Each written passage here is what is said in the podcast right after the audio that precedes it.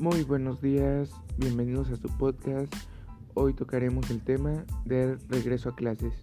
El regreso a clases es uno de los temas muy populares en estos días, ya que es muy reciente y es una gran noticia para algunos y una pésima para otros.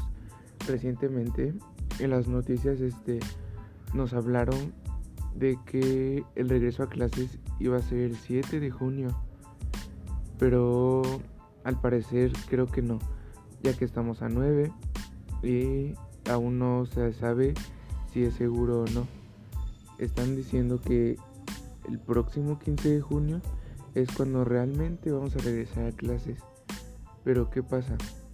La gente no, no sabe bien si en verdad quiere regresar o, es más seguro quedarse en su casa, ya que según esto las escuelas tendrán este todas las medidas de seguridad y sanitación en, en este regreso a clases, pero aún así las personas tienen el riesgo de contagiarse y es lo que temen el contagiarse y contagiar a otros de su familia, ya que todos tenemos en casa a una persona mayor. Entonces, ¿qué sucede? Para esto, recientemente las escuelas realizaron este, una encuesta a sus alumnos preguntándoles que si querían regresar a clases o no.